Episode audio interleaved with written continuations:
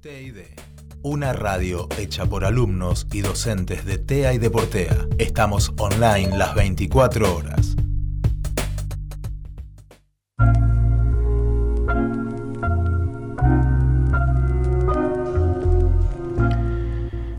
Venezolanos en Argentina.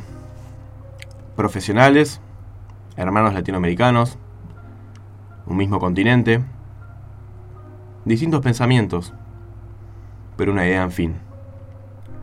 Personas como vos, como yo, como un familiar tuyo, como un amigo, que tienen mucho para contar y no se les da el espacio, y no tienen las mismas posibilidades. Profesionales graduados, con títulos, con posgrados, con un montón de capacidades académicas y no académicas, trabajando en estado de precarización, encontrándose en un mundo no muy distinto de donde emigraron.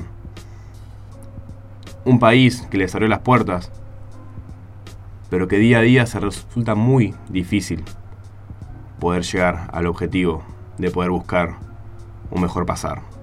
Un mejor pasar social, económico, un mejor pasar en fin. Tratamos nosotros, como personas, dar lo mejor. Tratamos de ser mejores personas todos los días. Pero a veces no nos damos cuenta. Y tenemos a alguien al lado, un hermano de sangre latinoamericano, que la pasa mal con nosotros. Que tiene mucho para contar y mucho para dar, y no le damos el espacio, no le damos el lugar. Podemos ignorarlo, podemos precarizarlo, pero eso no tiene que funcionar así. América Latina es una, decía Simón Bolívar. ¿Seguiremos estando unidos o vamos a estar divididos? ¿O vamos a estar peleados por sí? Malditos Martes te invita a que pienses si está bien o está mal. Tener que vivir una precarización o ser parte del problema o encontrar una vía para solucionarlo.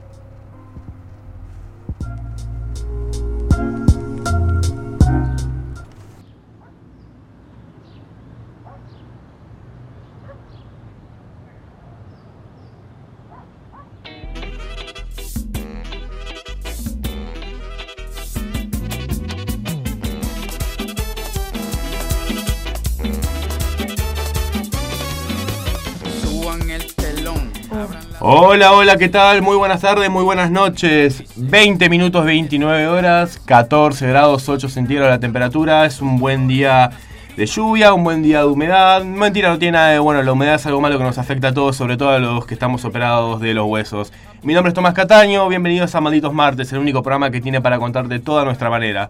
Estamos acá justamente con un montón de cosas para comprarte. Tenemos una entrevista con Leo Isarrelo, como comentábamos al comienzo de nuestro programa, un venezolano abogado que se encuentra en nuestro país eh, trabajando para estas aplicaciones de delivery como Globo, como Pedido Ya. Vamos a estar con Lucho Minosi desde la cancha River Plate, que se encuentra para contarnos un poco sobre lo que va a ser el Superclásico, el primer partido de la ida de la Copa Libertadores. Vamos a estar teniendo una cobertura sobre la Feria de Autoras que se brindó el sábado pasado en nuestra querida TEA y Deportea. También vamos a tener un poco de cultura geek con Caro Sarrias sobre género. Y eh, vamos a tener nuestra columna política clásica con Fago Cés y Flor Tacone nos va a acompañar con una buena columna sociedad. Mi querida compañera Mica Bentancur se encuentra conmigo. Mica, ¿cómo estoy, estás? chicos. No, me perdí, estoy acá, nada más que. Tommy, ¿qué pasa? No me querías, no me querías hablar, no me querías avisar. No, no, pasa que estoy. Te tengo al lado y me, me Es que intimidas un poco. hay demasiada información en realidad. O sea, hay demasiadas cosas muy copadas, muy fuertes y muy interesantes. Tenemos un estilo muy propio nosotros, pero cuando hay mucha información solemos sobrecargarnos y tratamos de darle mejor A, a mí también se me hubiese ido todo. Se me hubiese ido todo. La verdad que un día bastante frío, ¿eh? Ayer estamos en 26. Hoy estamos en 14 grados y hay una humedad horrible, nadie puede peinarse en este estilo. Creo que tiene que volver las permanentes los 80 para mí. Deben dejarse los rulos porque la humedad es lo que lo acompaña. Nos comimos el fiasco con el fin de. Nos comimos el fiasco, pensamos un día sol, lindo, sí, sí. 20 y pico de grados, algunos playaron ya pileta o no. Creo que a todos nos pasó ver historias en Instagram con piletas, con quintas, que esto que lo otro. Y bueno, volvimos con la semana lluviosa. Recuerden que Malditos Martes pueden estar eh, siguiéndonos tanto en Twitter como Instagram y Facebook. Van a poder también escuchar eh, segmentos de programas pasados, así como al fin de estos este programa va a estar escuchando un poco lo que estuvimos hablando hoy. Eh, tenemos un montón para contarles y no me alcanzas para, para describirlo. Huevazo, vuela sin techo, defiende tu derecho.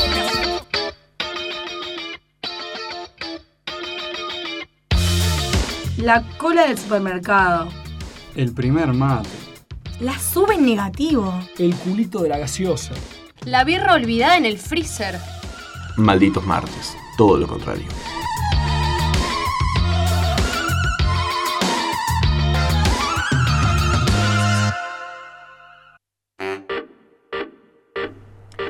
Seguimos acá en Malditos Martes. Como comentaba al comienzo del programa, aparte de mi defenestración constante hacia la humedad y hacia los cambios de clima constantes, nos encontramos con Lewis Arbelo, un querido compañero venezolano, abogado que se encuentra en el país trabajando para estas aplicaciones de libre mencionadas anteriormente como Globor, eh, Rappi, Pedido Ya. Lewis, muy buenas tardes, bienvenido al programa. Bueno, muchas, muchas gracias por el espacio. Buenas noches. Primero que nada, quiero dar las gracias a Argentina por el recibimiento que nos ha dado todos los venezolanos. Eh, gracias, no tenemos que pasar por el suplicio que están pasando los hermanos venezolanos en Perú con el- la xenofobia, que de verdad eh, nos tiene muy preocupados. Pero en Argentina, de verdad, nos han tratado con mucho cariño y amor y primero que nada, las gracias por eso. No, por favor, la- las gracias son tuyas por haberte mm, acercado acá, por venir a compartir un poco tu experiencia. Eh, estábamos charlando un poquito antes, me contabas que vos sos abogado recién en la UCB, que sería algo similar a la UBA de, eh, de acá, ¿no? Sí, eh, tal cual es una universidad pública. Eh, llegando tuve la gran oportunidad también de hacer una maestría en la, en la UBA, en la Facultad de Ah, Derecho. tenés una maestría en la UBA acá, buenísimo. Solo me falta entregar la tesis ¿Qué, qué, qué? en Derecho Comercial y Negocios. Ah, no te falta nada igual.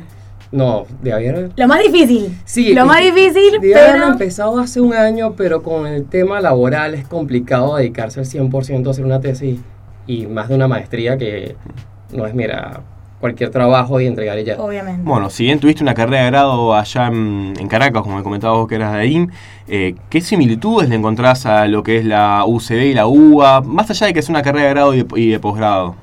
Mira, la similitud es que ambas son excelentes universidades, están en el ranking a nivel latinoamericano. Eso fue algo que me, me gustó muchísimo. Eh, diferencia, te puedo decir que eh, allá es un campus completo y te permite convivir con todas las otras carreras. Claro. Acá es un poco más aislado, que tiene su porqué. Creo que también te da la oportunidad de congestionar la, la, ciudad y cada quien en su facultad no tenga que movilizarse a un solo punto Claro. pero le falta ese, ese colorido que te da a conocer a odontólogos, eh, matemáticos, comunicadores sociales, que, que te lo da ya el campus. En su, Es un buen sistema entonces, te estás diciendo. Sí.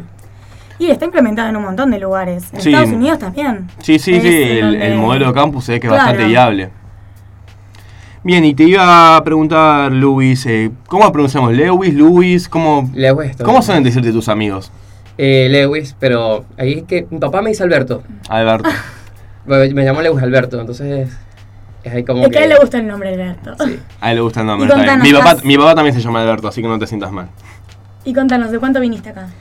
Hace tres años llegué acá a Buenos Aires. Cumplo tres años el 28 de octubre. O sea, Ah, fecha patente grabada. grabada. Es más, podés festejar que llegaste acá y tres días después podés festejar Halloween también si querés, porque el 31... Eh, lo hice llegando. Ah, Bueno, arrancaste con todo. te adelantaste ya. Arrancaste con Y todo. justo me estaba también la noche de los museos cuando llegué. Ay, es verdad. Muy ¿Qué, buena. qué te la pareció la experiencia? Al principio estaba, yo llegué solo, no conocía a nadie. Ah, fuiste, te mandaste. Sí, Llegaste y te mandaste. Te, "Mira, te enteraste y te mandaste. Hay que perderse. Y dije, vamos a perdernos Hay que arriesgarse. Y salí a caminar a la noche de los museos, Halloween, bienvenido. Eh, gracias a Dios tuve la, la, la gran satisfacción de conseguir un trabajo enseguida. Llegué un sábado y el lunes estaba trabajando. Ah, bien. Eh, nada que ver con mi área, que trabajé en gastronomía, en el barrio chino. Todo genial, a pesar de que la gente dice que los chinos eh, no, me trataron bien, que incluso a veces los visito y como con ellos. Ay, qué bueno. Nah. Es verdad que acá está un poco, como que se juzga un poco el tema. mm, Si haces clip, ya, son tus amigos. ¿Sí?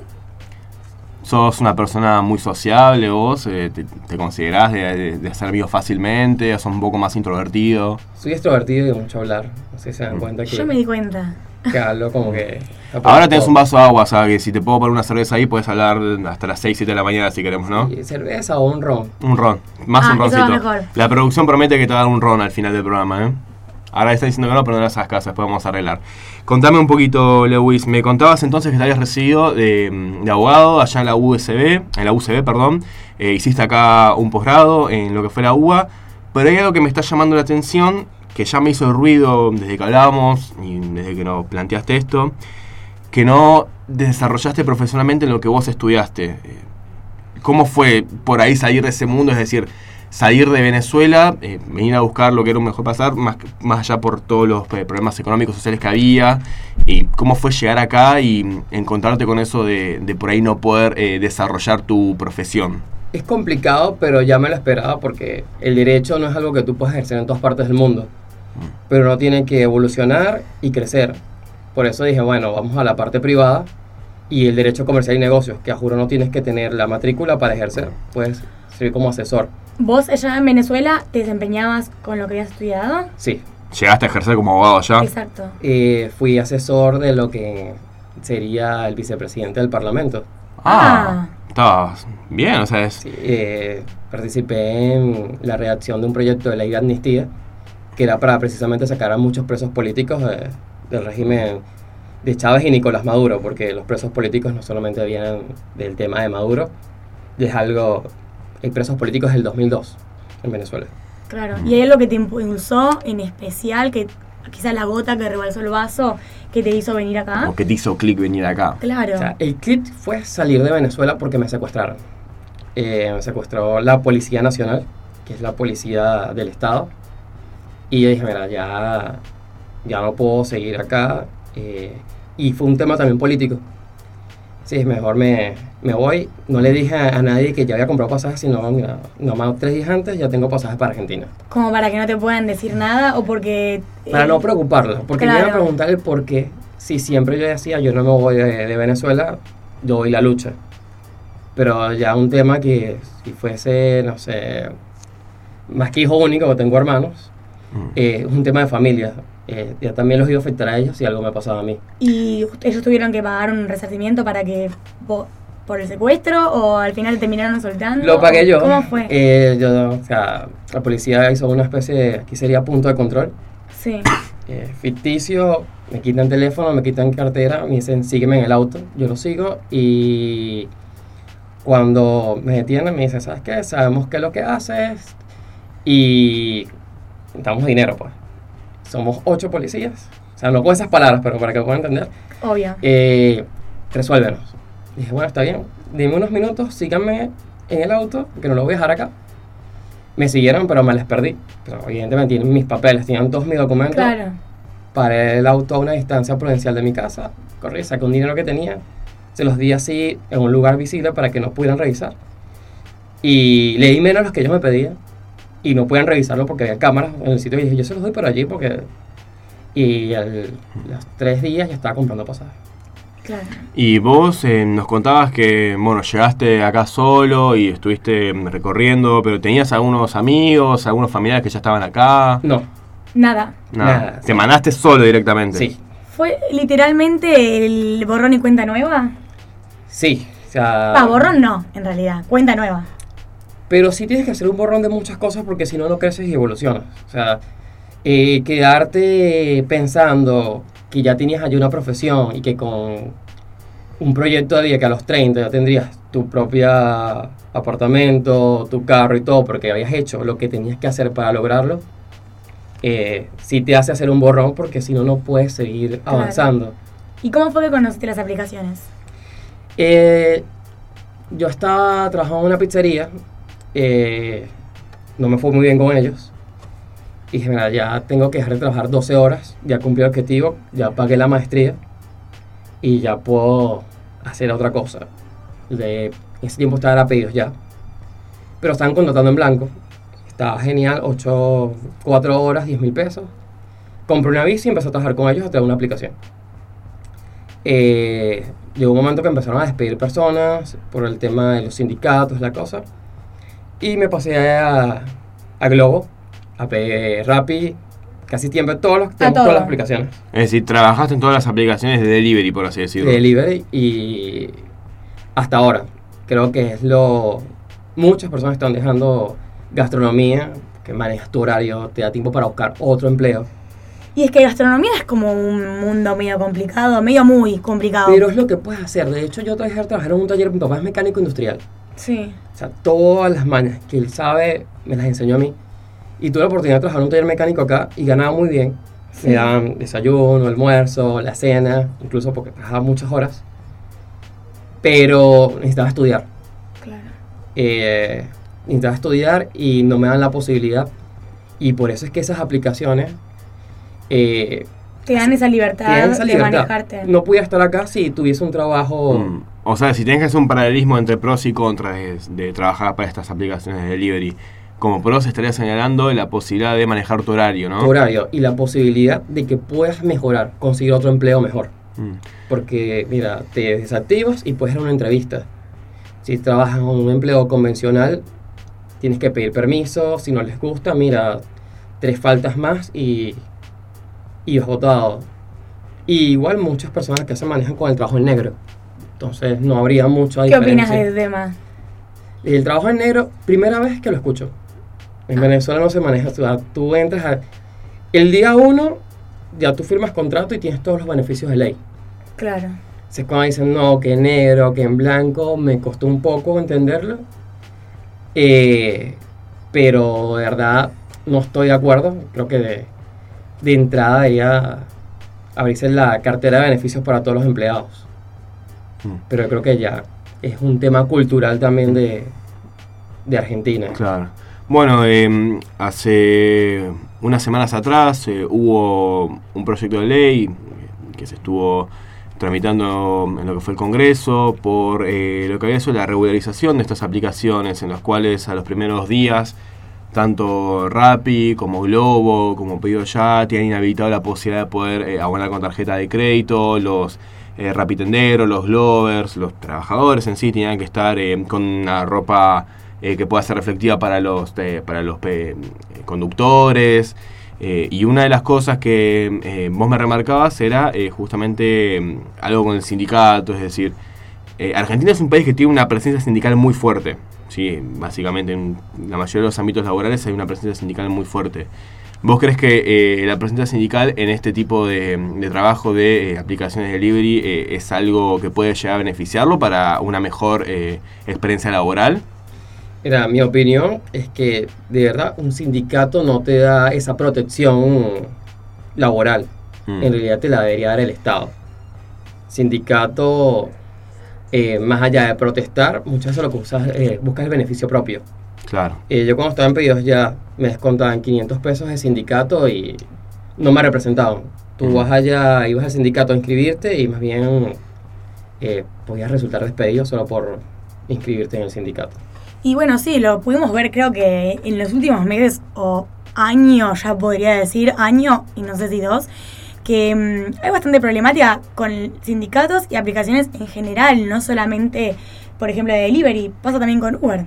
Claro, Claro ejemplo. Uber para el tránsito lo mismo. Por ahí es un poco más distinto por un tema de las licencias de transporte y demás, pero básicamente... Claro, pero claro, refiriéndose al sindicato. Mira, eh, incluso a mí me parecía demasiado injusto las, las medidas que se tomaron, porque no iban en contra de la empresa, sino en contra del trabajador. Si de verdad el sindicato protege al trabajador, ¿por qué no tomó medidas contra la empresa? Es contradictoria. Porque te paraban al el mensajero, le quitaban la mochila, que no era la empresa, uno la paga.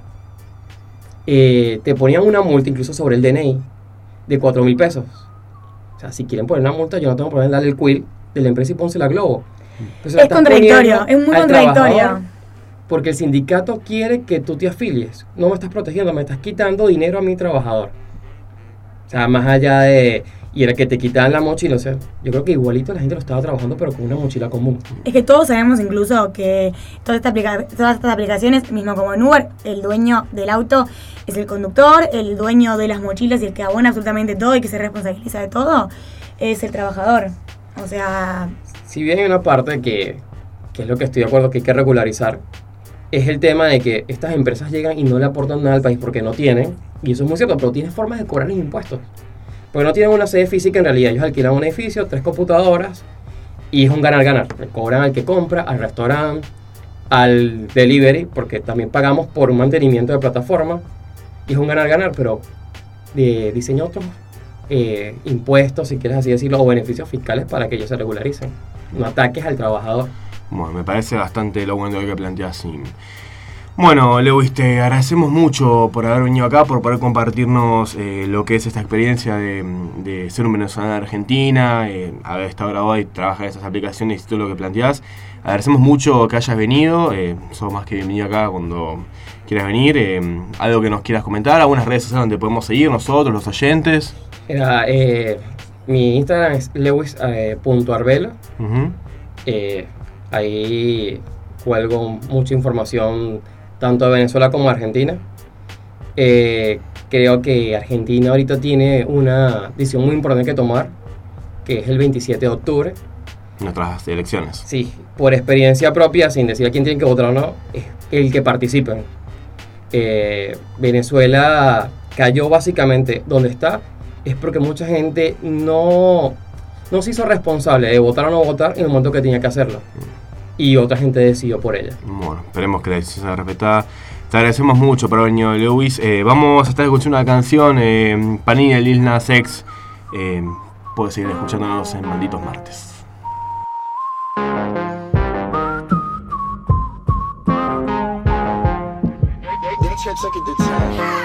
Hey Panini, don't you be a meanie. Thought you wanted me to go, why you tryna keep me teeny? I, it's a dreamy, wished it on a genie. I got fans finally, ain't you wanting them to see me? I, I thought you want this for my life, for my life. Said you wanted to see me thrive. You lied, just say to me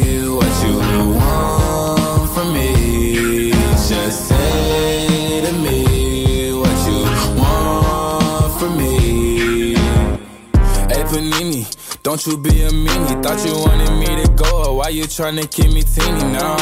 Now they need me, number one, no screaming. No, yeah, you used to love me, so what happened? What's the meaning now? Seguimos acá en Malditos Martes. Recuerda que nos puedes escuchar desde la página de TA y Deportea y seguirnos en todas las redes sociales disponibles. Nos vamos rapidito a la cancha de River Plate. Vamos a estar hablando con Luciano Minosi que se encuentra presenciando, lucha, lucha, palpitando lucha, lucha. lo que es eh, esta semifinal entre Boca y River. Lucho, mi querido amigo, ¿cómo estás? ¿Cómo están, malditos? Acá estamos desde el Estadio Monumental a prácticamente minutos. No de te me la- por favor, no te me quiebres. Hablame bien. ¿Cómo te No, encontrás, Lucho? Por favor, por favor, bárbaro. Una Emocionado. Terrible, se vive acá, increíble. Este, la, la gente que no puede dormir ya ah, creo que nadie se imaginaba a 10 meses de la, de la final en Madrid que, que se estuviera repitiendo un partido así por Copa. Bien, no es lo mismo, pero tenemos que decir porque es una semifinal y no- no- todavía no está la Copa en juego, que se va a jugar en, en Santiago de Chile el mes que viene, pero, pero bueno, nunca, nunca se dieron tantos clásicos tan seguidos, hay que decir, y por torneos internacionales. Bueno, contanos un poco, Lucho, eh, las formaciones. ¿Ya se dieron a conocer los equipos? ¿Se estuvieron medio ocultándolos ambos, tanto Alfaro como Gallardo? estuvieron ocultando hasta último momento. Por empezar, el, primero que dio la formación fue River hace unos minutos y se, descartó la, duda que había de si iba a jugar el chileno Pablo Díaz. Finalmente el equipo arranca con Armani en el arco, Gonzalo Montiel, Martínez Cuarta, Pinola y Casco abajo. En el medio jugaban Enzo Pérez, Ignacio Fernández, Ezequiel Palacios y Nico de la Cruz. Y arriba por Juárez, por lo que el otro trato, como se esperaba, seguramente unos minutos en el segundo tiempo. Por el lado de Boca, el equipo de Alfaro va con Andrada en el arco, que recordemos cortó su racha de imbatibilidad el sábado pasado en el, partido contra Newell's. Casi uno, alrededor de 900 minutos llegó a estar con, con la valla invicta. Van abajo con Weigand, López, Izquierdos y más. En el medio Marcone y Capaldo. Por derecha jugará Soldano, Reynoso por izquierda, Macalister de enganche y como única punta Ramón Ávila. Así que también queda descartado lo que se venía hablando muy fuerte unos minutos antes del partido de la posibilidad de que Carlos Tevez estuviera en el once inicial. Eh, sin embargo, estará en el, desde el banco de los suplentes. ¿Qué, eh, qué te iba a preguntar, Lucho? Entonces, los equipos ya están confirmados. eh, ¿Cómo está la gente en la cancha? ¿Cómo se encuentra allí? Hubo un operativo policial muy importante, por lo que estuve viendo.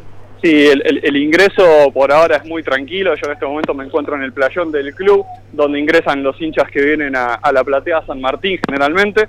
Eh, muy tranquilo, muy ordenado. Se destinaron cerca de 1.500 efectivos policiales. Eh, la llegada hasta el estadio fue prácticamente imposible. Toda Avenida Libertador cortada totalmente. Desde prácticamente 30 minutos antes que llegara el, el- el colectivo de Boca con los jugadores, hasta incluso media hora, una hora más tarde también. Eh, pero muy tranquilo, hay que decir que por ahora sin incidentes. Recordamos también, les cuento un poco más de información sobre el partido. El árbitro va a ser el brasileño Rafael Klaus, Sí. eh, un árbitro que nunca dirigió a Boca. Y Arriba- y arriba lo dirigió una sola vez en un partido que, que perdió 2 a 1 con Independiente de Medellín, pero que era un partido por el grupo. En ese momento arriba ya estaba clasificado y no, no, no variaba nada el- el resultado. Lo único que me llama la atención, Lucho, es saber cómo llegaste, si fue por medio de la nube voladora o usas una técnica de transportación, porque si estaba todo cortado, no, no me cierra las ideas, querido compañero. Digo que fue, fue muy difícil, tuvimos que, que tener un par de charlas con algunos efectivos, a media las escondidas, me sentía con Salito en CQC eh, cruzando Avenida Libertador, pero, pero de alguna forma llegamos hasta acá y a, a tiempo, a tiempo para poder hacer el móvil. El espía lucha. ¿Se podrá decir? Se podrá decir, El ¿no? espía. Sos, estás infiltrado entonces, ¿El Lucho. nuevo topo? No, no, no, nunca, nunca llegaremos a ser como ese personaje nefasto que es el topo, pero, pero intentamos hacerlo lo mejor posible. Este, le- nada, eh, hay, una, hay una intromisión, que hay un, un marsupial entrando al estudio. Se enojó. Maldito idiota. No me digas que lo llamé. No, no me Lo digas, llamaste, vos levantás acá una baldosa y sabés que sale. ¿Cuál es tu Pero yo quiero saber si el topo está enterado, aunque sea de lo que juega, de lo que se juega hoy. A mí el fútbol no me importa, solo me importan las redes sociales, idiota. pero también se jugó en redes sociales, ¿eh? La, la, hasta último momento todos pensábamos que, que Tevez iba a jugar. No sé si Topo viste lo- los mensajes que, que el hermano. Este, fue, toda una sorpresa que no, este caso. Bueno, pará, Topo. Te voy a parar porque estaba a punto de responderte algo, Lucho, que no queremos escuchar. Ya basta de todo esto. Estamos igualmente en contacto, Lucho, ante cualquier novedad que llegue a transcurrir durante el partido. Muchas ¿sí? gracias, Lucho. Muchas gracias, Bueno. eh, siempre un labor impecable el tuyo. Hasta luego.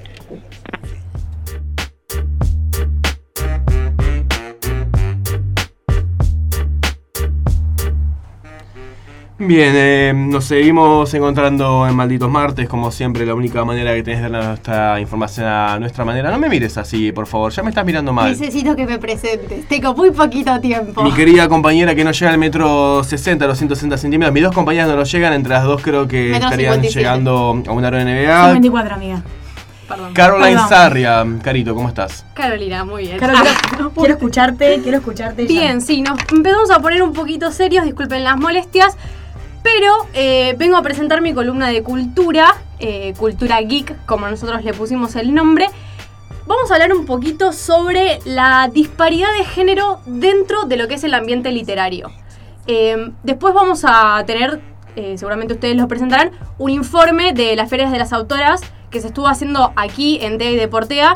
Después vamos a escuchar bien sobre autoras femeninas.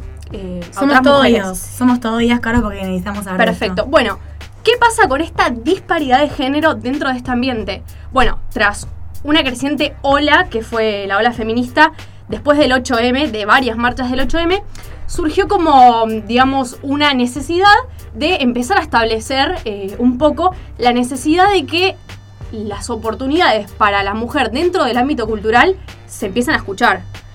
Entonces, hay varios rubros por donde encarar la disparidad de, género dentro de este ambiente. También es cierto que no hay datos específicos, no hay datos concretos, porque generalmente las empresas editoriales no publican documentos que sean, digamos, internos de la empresa, donde se puede ver diferencia salarial, eh, inestabilidad de contratos entre las mujeres y los hombres. Generalmente los hombres dentro de las editoriales tienen contratos mucho más eh, firmes que las mujeres. Laburan mucho tiempo en negro. Entonces es medio difícil encontrar un dato certero de esto. Igualmente existen un montón de, indica- de indicadores que afirman, digamos, esta desigualdad. Esto es muy loco porque viste que claramente antes quizá era mucho más notorio la diferencia y más allá que hay un proceso, hay un, perdón, un proceso no, una evolución, un progreso es la palabra. Claro.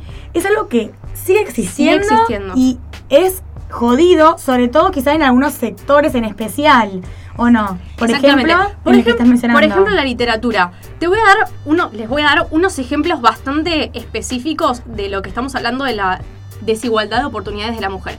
Por ejemplo, en la Sociedad Argentina de los Escritores, la SADE, que es como la sociedad, la, la entidad más grande de literatura, eh, María, María de Villarino fue la única mujer en ocupar un cargo público jerárquico. Y esto fue en 1973 Poquitos años. ocupó dos años. No solamente eso, sino que además que esta, esta sociedad viene existiendo desde 1928. Es decir, que durante 91 años una sola mujer logró ocupar un cargo jerárquico dentro de la Sociedad Argentina de Escritores.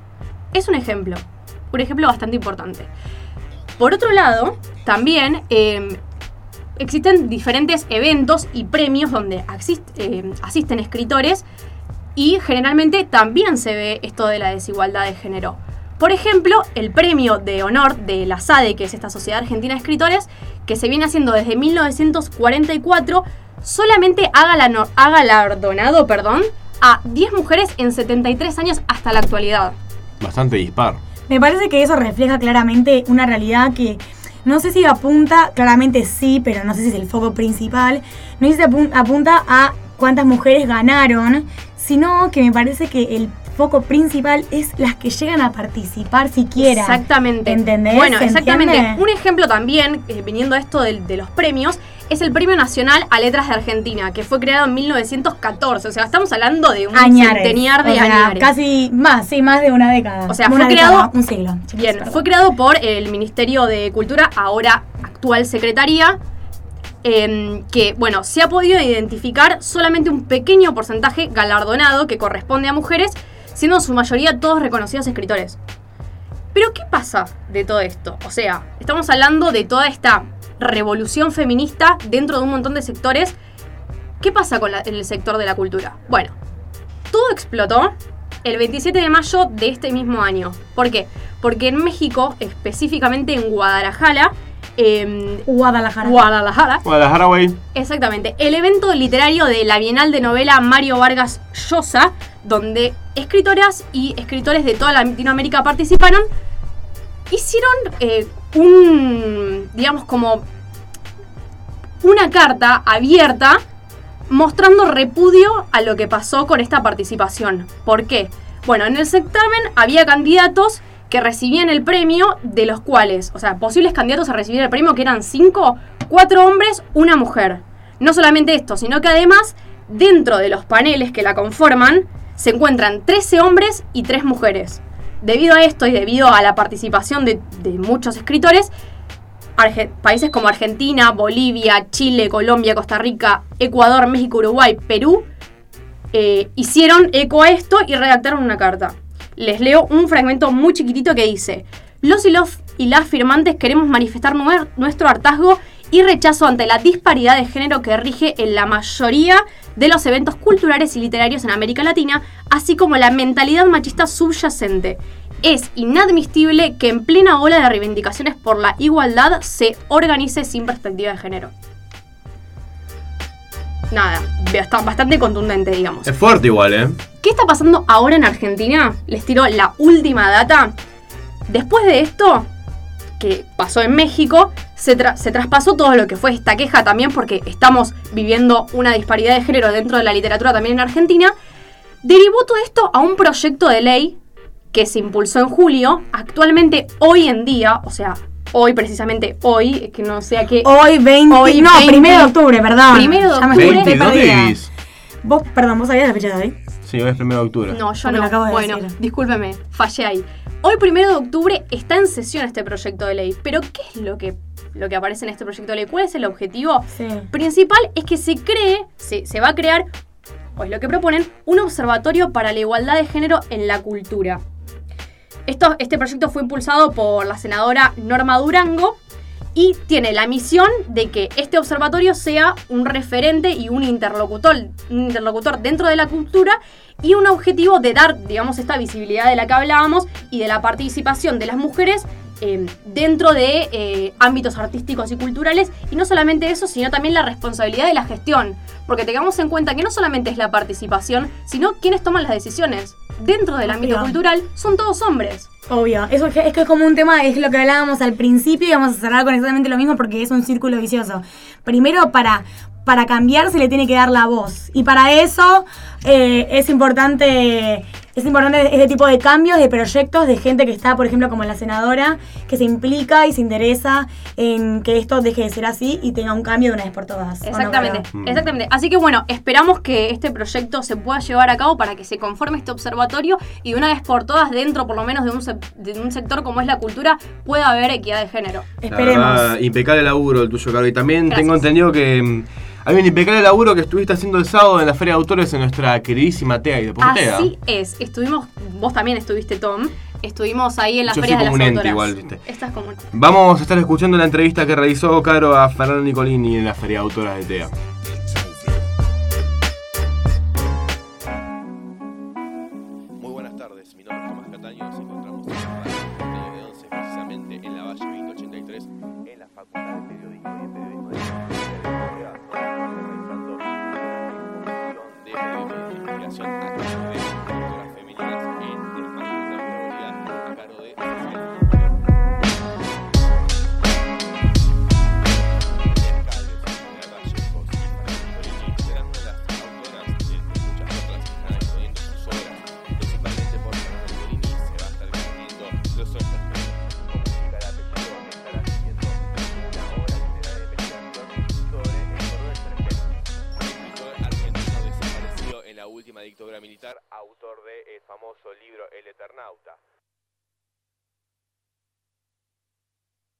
Eh, bueno, los Westergeld, no sé si, pa- para los que no conocen, Héctor es el autor del Eternauta. Él y sus cuatro hijas están desaparecidas. Sus cuatro, sus cuatro hijas fueron militantes de Montoneros y la única sobreviviente de la familia era Elsa, la mujer de Héctor, y dos de sus nietos. Otros dos nietos están apropiados y no aparecieron todavía. Y también, al ser un libro de investigación, me imagino que hubo una hipótesis principal, seguramente que se ha modificado a lo largo del tiempo durante la investigación. ¿Cuál fue esa primera hipótesis y de dónde, de- desde qué punto de vista surgió? ¿Qué hay, qué hay entre la foto de las cuatro chicas hermosas de- de zona norte y las desapariciones? En el medio, ¿qué hubo? ¿Viste? Es como dar vuelta a la idea de algo habrán hecho. Sí, sí, hicieron algo. O sea, sí, sí, fueron militantes, pusieron el cuerpo. No eran simplemente unas chicas hermosas que las encontraron el nombre de una agenda y vino un grupo de tareas y las secuestró. No, estas cuatro pibas, igual que Héctor, habían tomado una decisión de vida que había sido militar por una causa que ellos en ese momento creían que era necesaria para cambiar el mundo. Trabajaste también, contabas recién, con archivos de desaparecidos, en centros clandestinos, muchas torturas. ¿Llegaste a vincularte afectivamente con, digamos, con esos archivos? Obviamente cuando uno leía los testimonios de los que habían sido o sea, detenidos, desaparecidos, torturados, son tremendos, pero nosotros también ya estamos con la cabeza un poco entrenada porque sabíamos qué historia estábamos contando y a dónde habíamos enfocado. También es interesante porque nosotros nos planteamos lo siguiente, siempre que se hablaba de la militancia, se empezaba por esa parte. ¿Por qué? Porque se empezaba por los testimonios de quienes, de quienes habían estado en centros clandestinos, pero no se hablaba de la militancia previa, ¿no? Entonces nosotros también nos vinculamos mucho con testimonios previos a esa parte oscura, digamos. Pasaba entonces por TEA y Deportea, las ferias de las autoras, Fernanda Nicolini, que nos trajo su libro de investigación, eh, Los Ostergel, que habla sobre una familia creadora del Eternauta, secuestrada y también perseguida por la última dictadura militar. Esas naves espaciales van a salir de la atmósfera, se van a re- remontar a la estratosfera y desde ahí elegir el lugar a donde quieran ir. De tal forma que en una hora y media podemos estar desde Argentina, en Japón, en Corea o en cualquier parte del mundo. Y después, ¿quieren que los tomemos en serio? Política en Malditos Martes.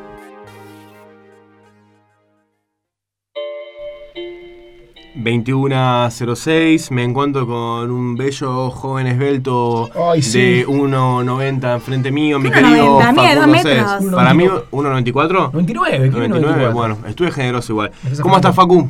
Bien, bien, bien, muy bien.